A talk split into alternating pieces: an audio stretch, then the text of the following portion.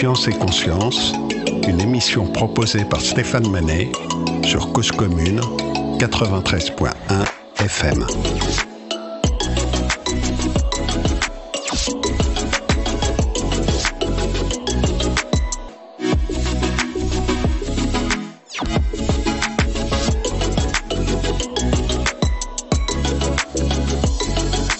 L'émission Science et Conscience est soutenue par la fondation Charpak L'Esprit des Sciences. Je vous en reparlerai plus en détail dans le courant de l'épisode. Les big data ont permis de démocratiser l'accès à d'innombrables jeux de données et les applications les mettent dans les mains de tout un chacun. Il en va de même pour les données de connaissances scientifiques. De nombreuses applications utilisent les données scientifiques pour découvrir les plantes, les animaux et même les roches qui nous entourent. L'intelligence artificielle, elle permet d'utiliser les images et les sons pour faciliter l'identification des animaux. Prenez en photo une plante avec votre smartphone depuis l'application pour qu'elle vous donne son identification et pourquoi pas des conseils d'entretien. Il en va de même pour les roches, les poissons, les cris des oiseaux, etc. La quantité de l'identification pouvant être très variable selon l'application elle-même et la qualité de la captation, bien sûr. Cette profusion de données mise au service de la société est une opportunité unique de vulgariser les connaissances et de sensibiliser sur les phénomènes associés. Par exemple, d'alerter sur les dangers qui pèsent sur la biodiversité. Mais certaines de ces applications vont plus loin. Si la plupart permettent d'amener la connaissance scientifique aux citoyens, certaines d'entre elles impliquent la société civile dans leur recensement. Elles permettent ainsi de s'appuyer sur les observations de terrain pour mieux comprendre des phénomènes ou des comportements. Alors, pour y voir plus clair, nous recevons aujourd'hui Alexis Joly, docteur en informatique à l'INRIA, qui a travaillé sur une de ces applications, l'application PlanteNet. Bonjour Alexis Joly. Bonjour. Alors grâce aux moyens de la technique, peut vous recevoir depuis euh, Montpellier. Tout à fait. Et, euh, et, voilà. Et donc du coup, euh, la technique tenant bien, on va pouvoir, on va pouvoir développer. Donc vous êtes un des papas de l'application PlanteNet, c'est bien ça? Et tout à fait, oui, j'en suis euh, au départ euh, du projet, euh, co-initiateur avec un certain nombre de collègues. Donc voilà, moi je suis chercheur en informatique, mais il y avait aussi des botanistes, dont mon collègue Pierre Bonnet, avec qui je travaille depuis plus d'une dizaine d'années sur ce projet, en plus de toute l'équipe derrière, bien sûr. Avec qui vous avez coécrit un article et alors oui, on en coécrit un certain nombre ensemble. Hein. c'est vraiment cette rencontre entre le laboratoire en botanique et le laboratoire en informatique qui a donné naissance à PlanteNet. Et on continue à, faire des travaux de recherche régulièrement sur le sujet. Oui, et, donc du coup, euh, avec les références euh, sur le site internet cause-commune.fm.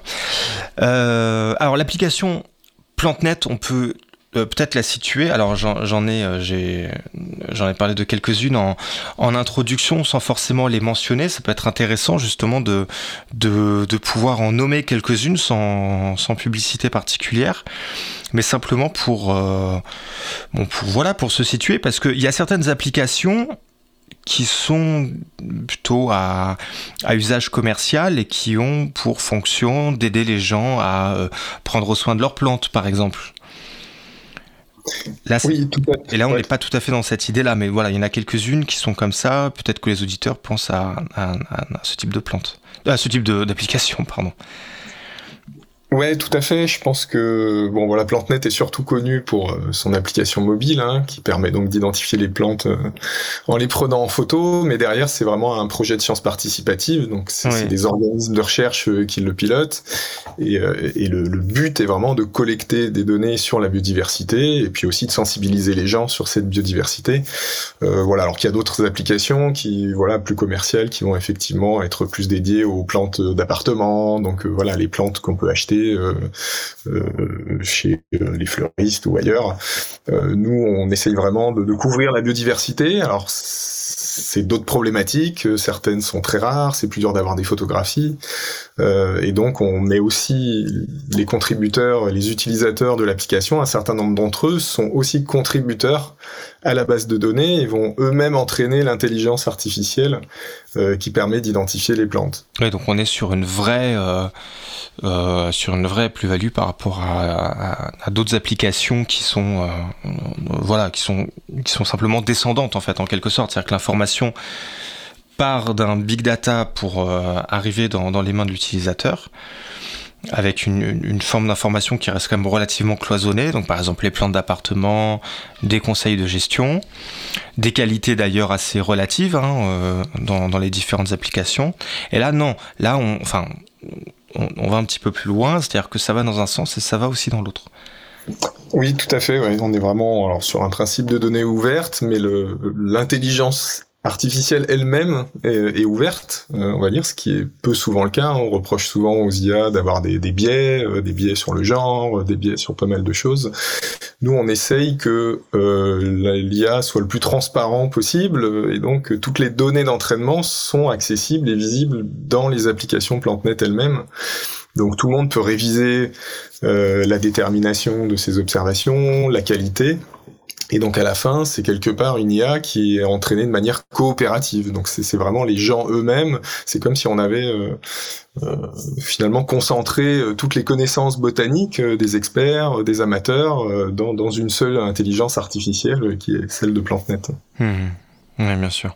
Par contre, on va se concentrer uniquement sur les plantes, contrairement à d'autres applications qui, elles, on en a plein. Donc on a par exemple PlantSnap, donc toujours pour les plantes, là, on, est sur une application assez euh, plutôt basique, moins, perfectionnée que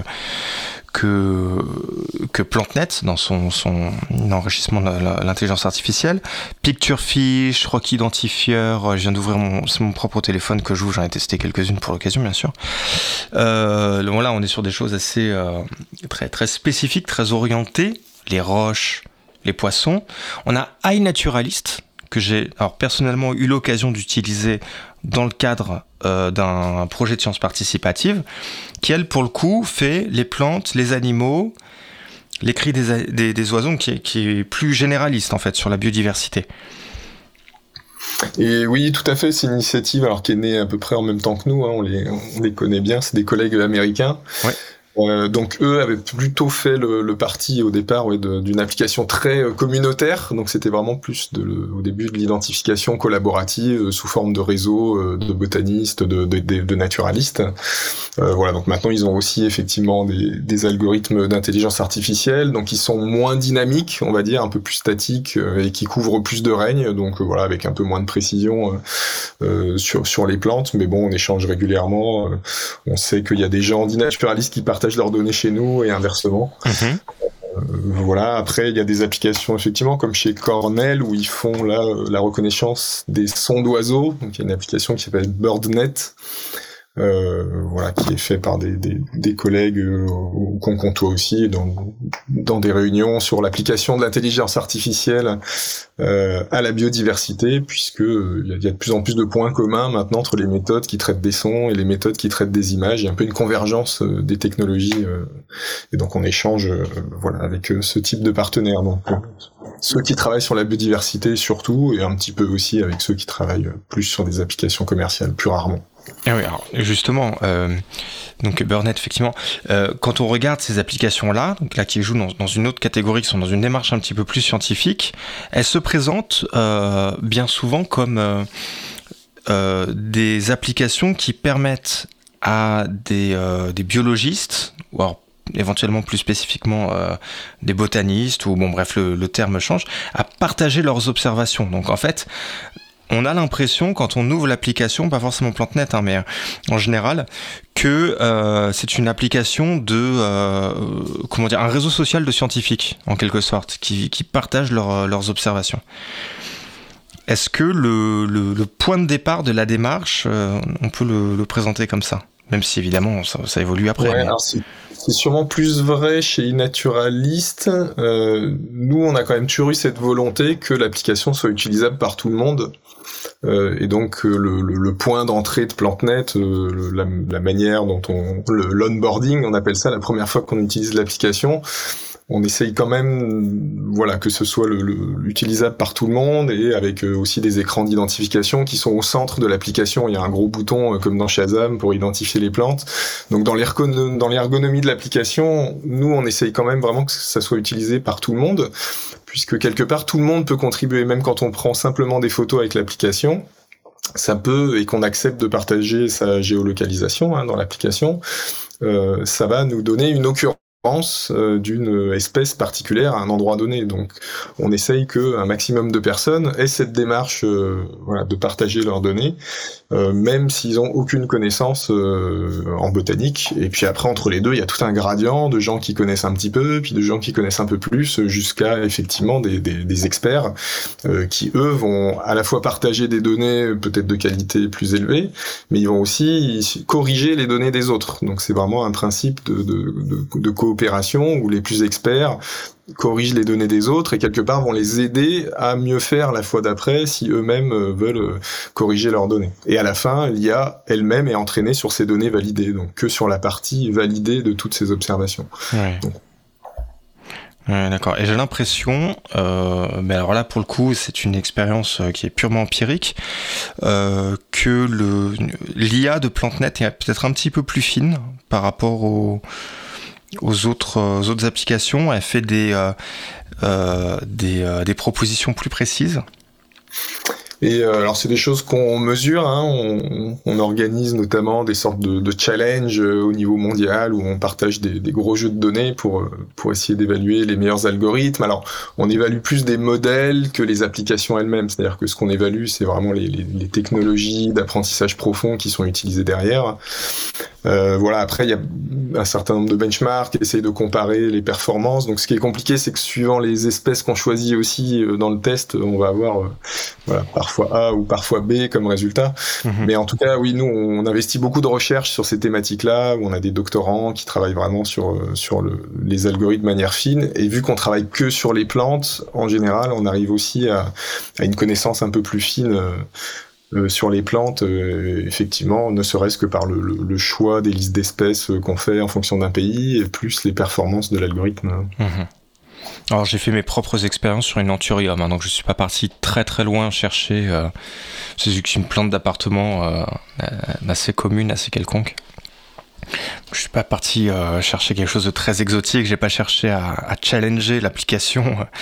J'ai fait avec les plantes que j'avais sous la main, mais j'ai remarqué par rapport à justement à iNaturalist pour comparer deux applications suffisamment proches que elle faisait que PlanteNet m'a fait que deux propositions.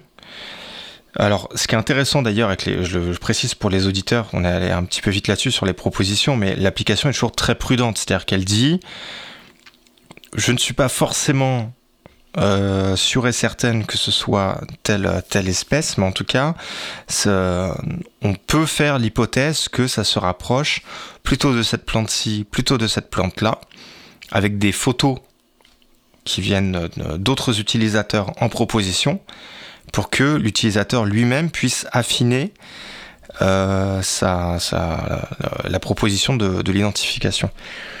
Et, dans un deuxième temps, elle est corrigée par les pairs. Donc ça va, j'ai bien déroulé le, les, les, étapes. Euh... Tout à fait. On, donc on a un principe de score de confiance euh, associé aux espèces et puis aussi un principe de, de, choisir quelles sont celles qui sont possibles. Donc on, on retourne plusieurs espèces quand l'IA est pas sûre, et puis on essaye aussi d'associer un score de confiance.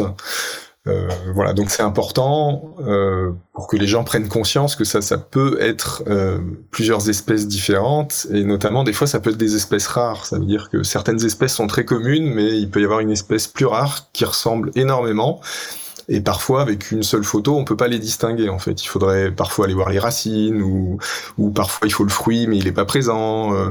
Donc en fait, il y a plusieurs critères qui permettent de distinguer ces espèces, qui sont parfois non visibles dans la photo. Donc là, l'IA, bien entendu, elle peut pas décider. Un botaniste ne pourrait pas lui-même sur la base uniquement de cette photographie. Euh, d'ailleurs, vous-même, vous aidez dans, le cas de PlanteNet, euh, vous, aidez particulièrement l'intelligence artificielle euh, à, faire l'identification. C'est-à-dire qu'une fois qu'on a envoyé la première photo, euh, on a la possibilité de remplir de nouvelles cases qui vont dire feuille pour l'interrogation, fruit pour l'interrogation, je me souviens plus de tous les fleurs pour l'interrogation, et donc continuer à abonder en le faisant spécifiquement sur des parties de la fleur qui nous intéressent. La plante entière, évidemment, etc. Oui, c'est une manière d'inciter les gens à aller prendre des photos justement très fines euh, des différentes parties de la plante, euh, puisqu'on a toujours une identification plus précise en allant voir de près euh, ces différents organes qu'une photo de la plante entière. Donc voilà, pour, nous effectivement le fait de demander à l'utilisateur d'aller prendre d'autres photos avec ces petites icônes, c'est aussi une manière de, bah de un, sensibiliser les gens au fait que bah, c'est pas juste la plante à un mètre euh, que les botanistes regardent, ils vont vraiment regarder de près, euh, étudier la fleur précisément, euh, le dessous de la feuille parfois. Donc voilà, on essaie vraiment d'inciter les utilisateurs à faire ces photos le plus le plus informatives possible dans l'application. Et euh, on peut préciser également que ces photos qu'on partage sont par défaut soumises à une licence Creative Commons euh, euh, qui est systématiquement spécifiée à côté des photos. Oui, tout à fait. Et c'est du CC by SA, donc ça veut dire que si vous créez un compte, vous êtes reconnu en tant qu'auteur de cette, de cette observation, et quel que soit l'endroit où on diffusera la photo sur des plateformes de données libres autres, il y aura toujours le nom de l'auteur.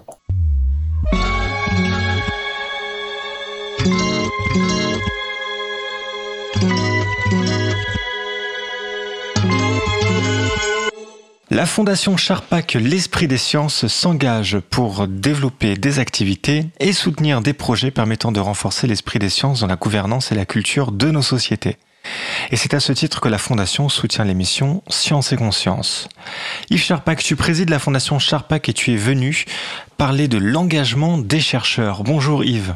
Bonjour Stéphane. Alors je commencerai par une anecdote. Dans mes nombreuses activités en santé publique, j'étais en contact régulier avec un leader d'association de patients. Il était de toutes les réunions, très actif, revendiquant, avec une grande justesse la participation des citoyens à toutes les instances et élaborations des politiques sur les soins dans le champ du ministère de la Santé. Un jour, pourtant, je l'ai entrepris sur l'absence de citoyens sur la recherche en santé, sur les instances de programmation de la recherche où se joue éventuellement l'orientation de la recherche scientifique vers plus ou moins de telle ou telle discipline. Il s'est trouvé très embarrassé et m'a répondu que personne chez eux ne s'y connaissait assez. Les soins, oui, les institutions de santé, oui, les discussions de stratégies de disponibilité des traitements, oui, mais pas la discussion sur la recherche en amont. Car la participation active à toute activité professionnelle demande de fait un minimum de connaissances sur les enjeux, les questions de méthode, les outils d'analyse permettant de faire des choix. Et dans nos pays, la majorité des citoyens est toujours restée très éloignée de la production de la connaissance scientifique, qui est laissée à ceux qui savent. L'école emporte une responsabilité forte, car bien qu'on y apprenne des résultats scientifiques, on n'y apprend pas comment faire et comprendre. Mais c'est vrai aussi dans l'enseignement supérieur, en dehors des filières académiques spécialisées en recherche. Heureusement, se développent de plus en plus des actions associatives ou institutionnelles qui invitent les citoyens à entrer dans des démarches de compréhension de la cuisine de la recherche, comprendre les démarches, participer à des, projets de recherche, etc.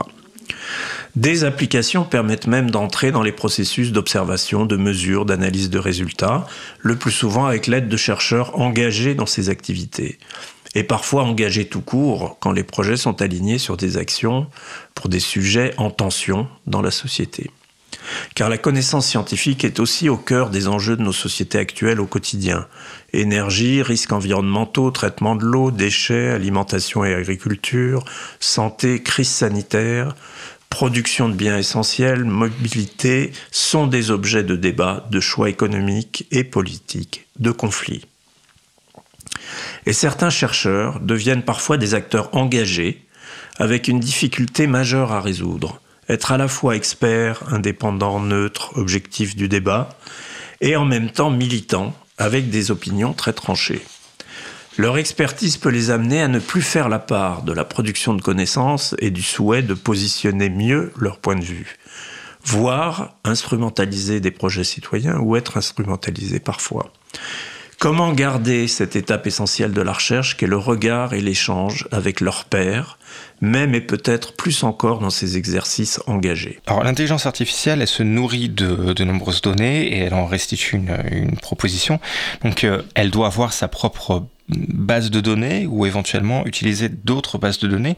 Euh, dans, l'univers de la biologie, il existe de très nombreuses bases de données qui servent euh, à la à l'identification, la classification des espèces, au partage d'observations. Est-ce que euh, vous avez fait le choix d'utiliser telle base de données plutôt que telle autre?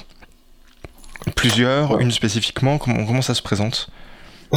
Alors on essaye au maximum de rester que sur les données PlantNet pour euh, le principe de transparence dont je parlais tout à l'heure, donc pour que les gens vraiment voient. Ensuite, pour les espèces où on n'a vraiment pas assez de données et qu'on souhaite quand même couvrir, euh, on va utiliser effectivement d'autres euh, sources de données libres et en particulier les données partagées au GBIF. Donc on en reparlera peut-être un, peu plus tard, mais c'est une plateforme de, données de biodiversité, une des plus grandes au monde, euh, qui, qui, voilà, qui collecte des, des, occurrences, des observations de plantes et parfois euh, des médias associés, dont des images.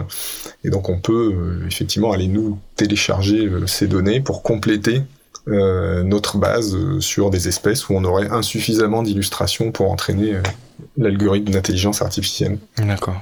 Ok. Et donc, euh, qu'est-ce qu'elle a de, qu'est-ce qu'elle présente de spécifique cette base en, dehors de, de, de l'accès des données? Sur la finesse, par exemple, des informations Est-ce qu'il y a quelque chose euh, que, que Alors oui, en particulier Ouais, alors ce qu'il faut savoir, c'est que pour les IA, souvent la diversité est plus importante que la quantité, en fait. C'est-à-dire qu'on pense toujours big data en termes de quantité, mais c'est aussi la diversité des contenus, donc diversité euh, des éclairages, diversité des milieux dans lesquels sont observées les plantes, euh, diversité des, des, individus, les populations n'ont pas tout à fait la même forme à un endroit qu'à un autre. et donc c'est important de, couvrir le maximum de diversité pour que l'IA marche dans le plus de, de de contexte possible. Euh, donc euh, voilà, nous on couvre déjà une grande diversité dans PlantNet puisqu'il y a des utilisateurs un peu partout dans le monde, hein, ce qui est une première chose. Euh, mais dans une plateforme comme le GBIF, il y a des fournisseurs de données différentes et donc des fois les protocoles peuvent être plus variés que ceux qu'on a dans PlantNet. Il peut y avoir des données, plutôt des données expertes de professionnels qui ont une vingtaine d'années. on peut avoir des même des diapos scannés si on pousse un peu plus loin. Euh, voilà, mais du coup, il y a une diversité importante qui, qui, qui nourrit l'IA, euh, voilà, qui, qui lui permet d'être plus générique et d'adapter à plus de contextes. Très bien. Et euh, on est euh, sur l'étendue de, des bases de données, on est sur une base de données internationale dans votre cas? Et euh, alors la base PlantNet, euh, oui, on est on est vraiment, enfin on a des données un, peu partout dans le monde. Alors après, bien entendu, il y a des biais. Euh, on a beaucoup plus de données en Europe et en, en Amérique, en gros là où les gens ont, le plus de téléphones. Donc c'est sûr qu'on a des biais géographiques et que certaines zones très riches en termes de biodiversité, hein, dans les tropiques notamment, dans les dans les forêts humides, forêts amazoniennes, etc. Euh, on a moins de données alors que c'est là où il y a le plus de biodiversité et donc euh, c'est quelque chose qu'on essaye euh, de compenser voilà via des, initiatives. Mais euh, voilà et via des imports de données libres du web etc voilà. après ce biais existe au niveau mondial. C'est à dire qu'on aura beau chercher toutes les données du web existantes on pourra pas compenser ces biais puisqu'ils existent même à l'échelle du web. Il y a eu des études auxquelles on a participé, un, papier dans Nature Plants euh, qui montrait que la moitié des espèces d'Amérique, par exemple, n'avaient pas une seule photo trouvable sur le web. Donc il y a des planches d'herbier qui existent de ces spécimens, mais il n'y a pas de photographie de ces espèces. D'accord, donc ça veut dire que euh, du point de vue de l'intelligence artificielle, elle n'existe pas. Voilà, pour l'instant, on peut pas les reconnaître.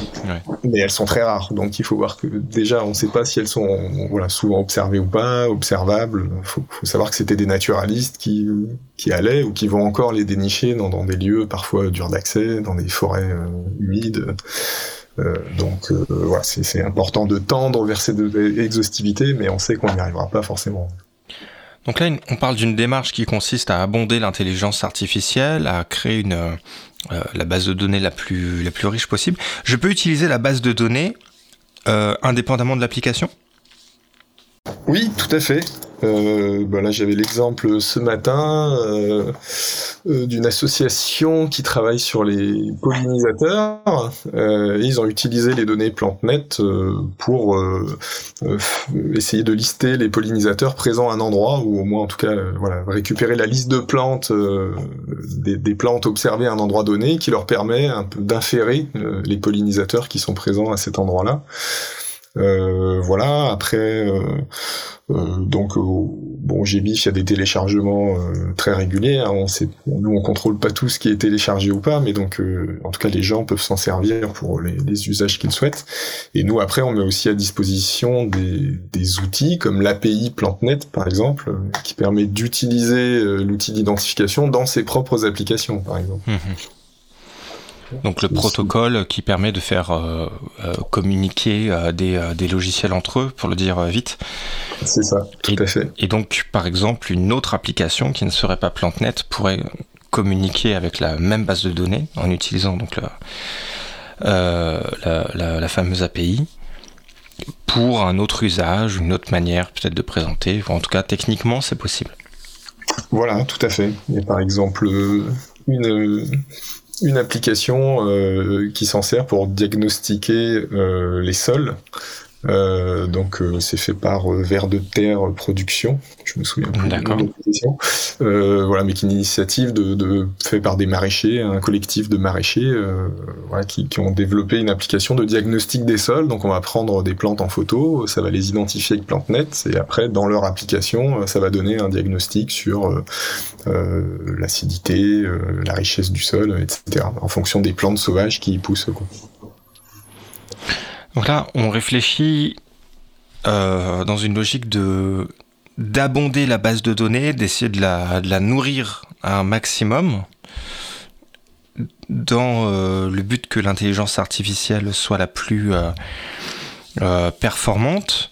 Si on, réfléchit, si on regarde à l'envers et qu'on se pose la question de, la retombée, quel va être le, le comment dire, l'intérêt euh, pour les, euh, les utilisateurs, pour eux-mêmes, indépendamment du simple fait de, participer à une, à une, euh, comment dire, une construction de connaissances collectives et euh, bah, je pense, alors au début, l'apport principal, c'est vraiment l'accès au nom de la plante. Hein, ce qui est, enfin, je pense la motivation numéro un des gens quand ils viennent utiliser l'application, c'est effectivement d'accéder au nom de la plante sans être eux-mêmes euh, experts. Et grâce au nom de cette plante, ils peuvent accéder à la connaissance. Ce qu'il faut voir, c'est que le nom d'une plante, c'est vraiment ce qui permet d'accéder à toutes les connaissances sur cette plante. Euh, et, euh, et euh, de savoir ben, si elle est utile pour de la phytothérapie, pour son jardin, voilà, ou, ou savoir si c'est une espèce invasive, etc. Donc voilà, les gens, ça leur transmet une connaissance dont après ils peuvent se servir pour autre chose. voilà, d'une manière plus globale, euh, il y a beaucoup de gens qui s'en servent dans des milieux professionnels, euh, pour le tourisme, pour euh, l'enseignement, pour l'agroécologie, je l'ai mentionné, mais ça peut être aussi pour l'inventaire de la biodiversité. Donc, ce qu'il faut savoir, c'est qu'il y a voilà, des bureaux d'études, des associations qui font des expertises de biodiversité et qui vont, voilà, ces, rapports vont servir à des décisions sur l'aménagement du territoire, par exemple, sur décider est-ce qu'on va construire ou pas quelque chose. Et donc, euh, voilà, la, présence de ces données euh, peut, voilà, si on voit qu'une espèce en danger, par exemple, est présente à un endroit, ça peut avoir un vrai impact euh, sur ce type d'études. Même une seule occurrence hein, d'une espèce en danger mmh. peut avoir un impact sur ces études. Et donc, à la fin, pour l'utilisateur final, ça, ça, peut être un moyen de protéger la biodiversité de son village. Donc, s'il si, va chercher les données pour euh, influer euh, sur euh, ses dirigeants locaux, les associations locales, etc., ça, ça a des vrais impacts sur la manière de, de, de, de préserver certaines zones plutôt que d'autres, par exemple. D'accord, donc c'est lui de sa démarche. Euh, alors, soit par euh, sérendipité, ne connaissant pas la plante, donc la prend en photo, l'identifie, réalise euh, sa rareté, et donc dans ce cas-là, entreprend des, démarches, ou éventuellement, connaissant de base la, la, plante, va pouvoir utiliser l'application comme outil de preuve Tout à fait. Par exemple, via les cartes, les cartes en ligne sur la version web, on peut naviguer dans les données, voir les, toutes les occurrences observées d'une espèce en particulier, et effectivement, voilà, aller s'en servir de, de, de, preuve ou au moins d'argumentaire dans, dans, des discussions. Oui. D'accord. Donc il y a une géolocalisation en plus. Voilà, tout à fait. Donc c'est pour ça que la géolocalisation des données euh, est importante pour nous. C'est-à-dire que bon, les gens sont pas obligés. Hein. Après, une image de plante, elle est utile pour l'IA, par exemple, mais euh, voilà, elle servira pas pour le suivi de la biodiversité. Donc c'est vrai que les, les occurrences géolocalisées, euh, c'est vraiment elles qui permettent euh, voilà, bah, un, de, de, faire des outils pour la conservation, comme j'ai dit là, ou pour les citoyens qui eux-mêmes vont agir pour la conservation derrière, et aussi pour faire des modèles scientifiques euh, euh, pour mieux comprendre la biodiversité, l'écologie, euh, et, voilà, ça c'est un autre volet, c'est plutôt le volet euh, retombée scientifique des données collectées. Ouais. Et on, l'application peut s'inscrire dans une démarche, enfin l'utilisation de l'application peut s'inscrire dans une démarche scientifique, c'est-à-dire que la profusion de la, de, la donnée peut permettre euh, euh, de produire des connaissances qui peuvent ensuite éclairer les, scientifiques. Si je veux euh, challenger l'intelligence artificielle, quelle chance j'ai de découvrir une nouvelle plante? Alors, j'imagine que l'intelligence artificielle elle-même va pas prendre l'initiative de dire que cette plante est nouvelle, mais comment je me rends compte qu'elle n'est pas reconnue euh, une mutation d'espèce euh, que, que, je découvre, euh, qui, que, que l'application a du mal à, à identifier, comment ce cas de figure se présenterait? Alors oui, on rêverait qu'elle puisse dire ah c'est une plante inconnue, mais malheureusement, elle a beaucoup de mal à faire la différence entre une espèce où elle a très peu de données, euh, voilà deux trois images d'une espèce où elle, a elle en a pas du tout. Donc c'est à dire que l'incertitude est quand même forte sur beaucoup d'espèces où on a très peu de données, et, ça, ça, rend la détection d'une espèce inconnue pour elle très compliquée. Euh, voilà. Après. Euh, voilà, en France, euh, bon voilà, dans, chez nous, il y a quand même, vous avez peu de chances de tomber sur une espèce non connue de l'IA, mais mais parce que elles sont en général très rares. Euh, euh, et puis on, les couvre quand même plutôt bien, comme je disais tout à l'heure. Euh, par contre, dans certaines zones tropicales, où, voilà, faut voir que la biodiversité a des échelles qui n'ont rien à voir avec chez nous. Euh, là, vous avez beaucoup de chances de tomber sur des espèces que l'IA connaît pas encore. Euh, voilà, alors qui sont peut-être connues de la science, mais il y a aussi des espèces qui sont encore non répertoriées par euh, par les scientifiques, donc euh, qui sont pas connues ni dans les herbiers ni par les taxonomistes, et donc on découvre encore des nouvelles espèces euh, régulièrement. Voilà, et donc maintenant, en général, les gens qui les découvrent essayent de les prendre en photo, contrairement à celles dont je parlais tout à l'heure, où il y a beaucoup d'espèces qui, qui n'ont pas été documentées de manière photographique, quoi, qui sont documentées que par une planche d'herbier, donc un spécimen séché sur euh, euh, sur un support euh, qu'on a conservé euh, et qu'on peut lui scanner, mais, mais voilà l'état de la plante sur cette planche, euh, le fait qu'elle soit séchée, qu'elle soit âgée, etc., etc., permet pas d'entraîner l'IA dessus, en tout cas.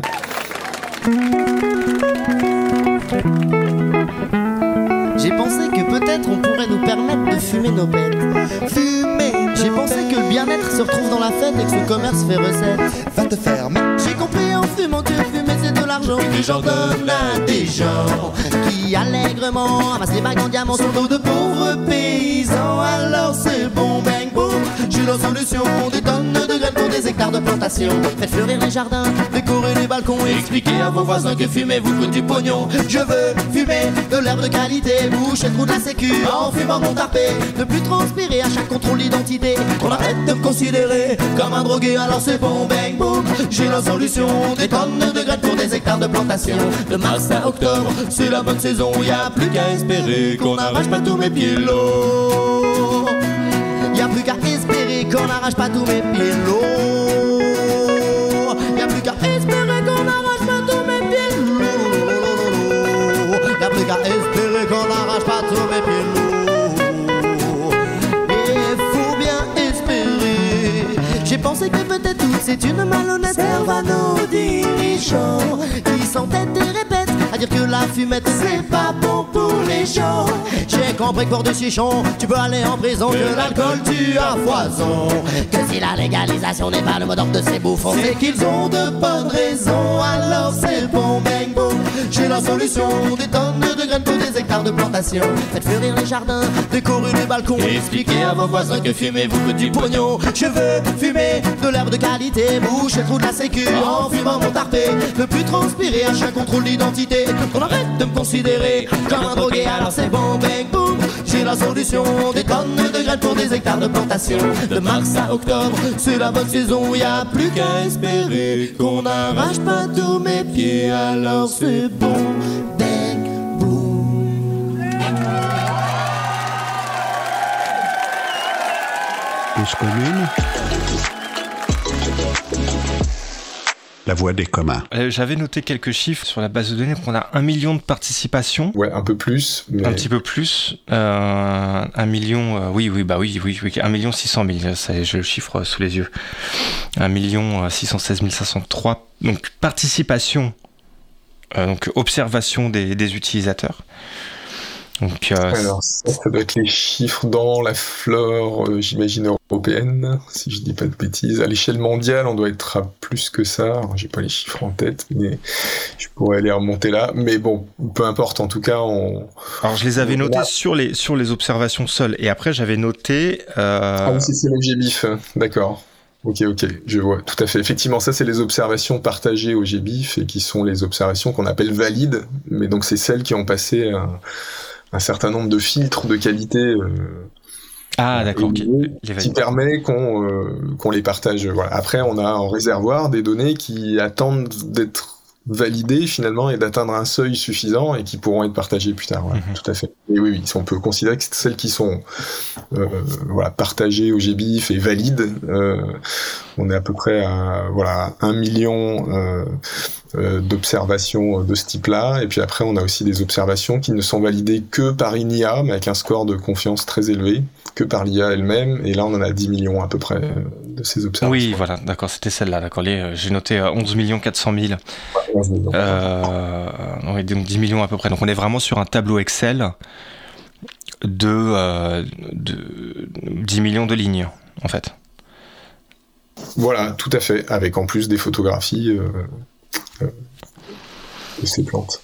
Dans les, voilà, dans chaque colonne, après, donc il y a des données pour, euh, pour chaque ligne qui vont correspondre aux différentes photographies, à la géolocalisation, donc y compris des, C'est ça. des, des- donc des données relativement lourdes. Donc on est quand même sur un, un, un serveur, euh, un, un serveur assez solide, j'imagine. Oui, alors la gestion de données, oui, c'est un- c'est une vraie problématique hein, pour euh, pour la plateforme. Donc c'est c'est c'est ce qui nous mobilise le plus de ressources, hein, de pouvoir gérer ces données, pouvoir les servir dans les applications mobiles elles-mêmes. Voilà. Faut savoir qu'il y a près de, il y a plus de 20 millions d'utilisateurs de l'application, donc pas forcément des gens qui qui sont des des des des, des- contributeurs, euh, euh, voilà, qui qui rentrent dans la démarche participative, mais par contre des gens qui vont juste s'en servir pour identifier les plantes, et ces gens-là vont quand même aussi accéder aux images, aux galeries, et donc euh, tout ça, ça fait des accès dans la base de données.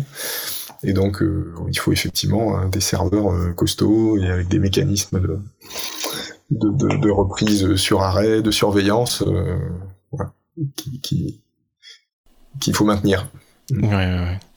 Euh, et du coup, on peut se poser la question du poids de, toutes ces données, puisque comme on l'a dit au début, il y a cette, euh, donc il y a par exemple, il y a GBIF, qui est une base de données. Il y en a d'autres. Il y a euh, TRI, TRY, si on dit bien comme ça. On a On dit Euh, try, ouais, plutôt en anglais. Mais... plutôt try en anglais, donc ou comme comme un essai quoi. Voilà, c'est écrit pareil, donc ça tombe bien.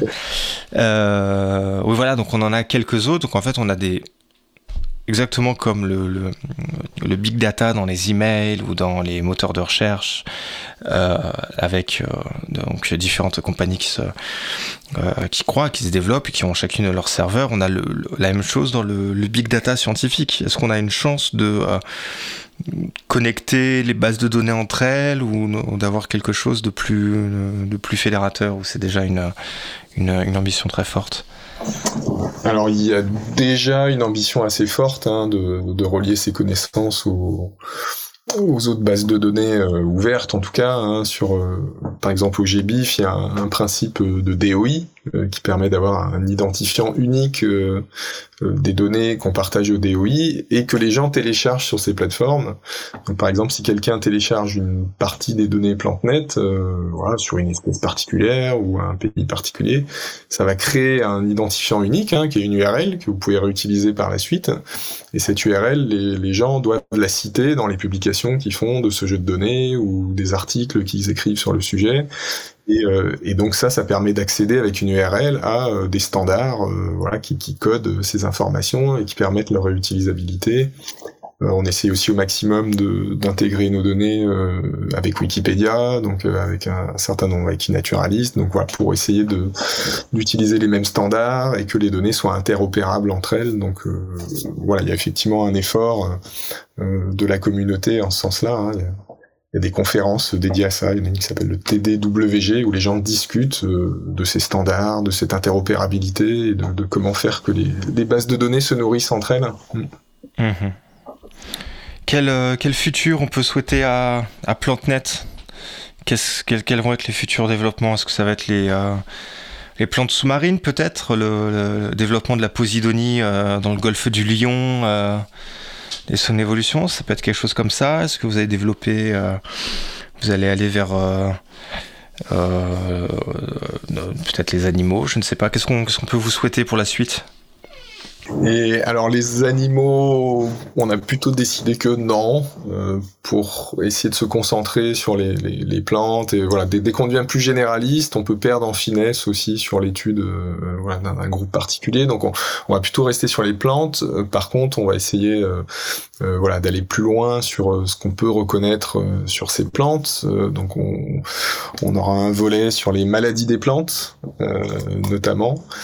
Euh, dans une démarche euh, en lien avec l'agroécologie, hein, si on veut euh, réduire les pesticides, les, les intrants qu'on rajoute à une plante, pouvoir identifier finement la maladie qui l'affecte, c'est une manière de pouvoir traiter cette maladie ou, ne pas la traiter si elle n'a pas d'impact sans, sans utilisation de produits phytosanitaires. Donc c'est une des choses qu'on met en place. Euh, voilà. Ensuite, bah, on a toujours ce challenge de vouloir euh, couvrir plus de biodiversité, hein, ce qui ce qui reste un, un objectif important.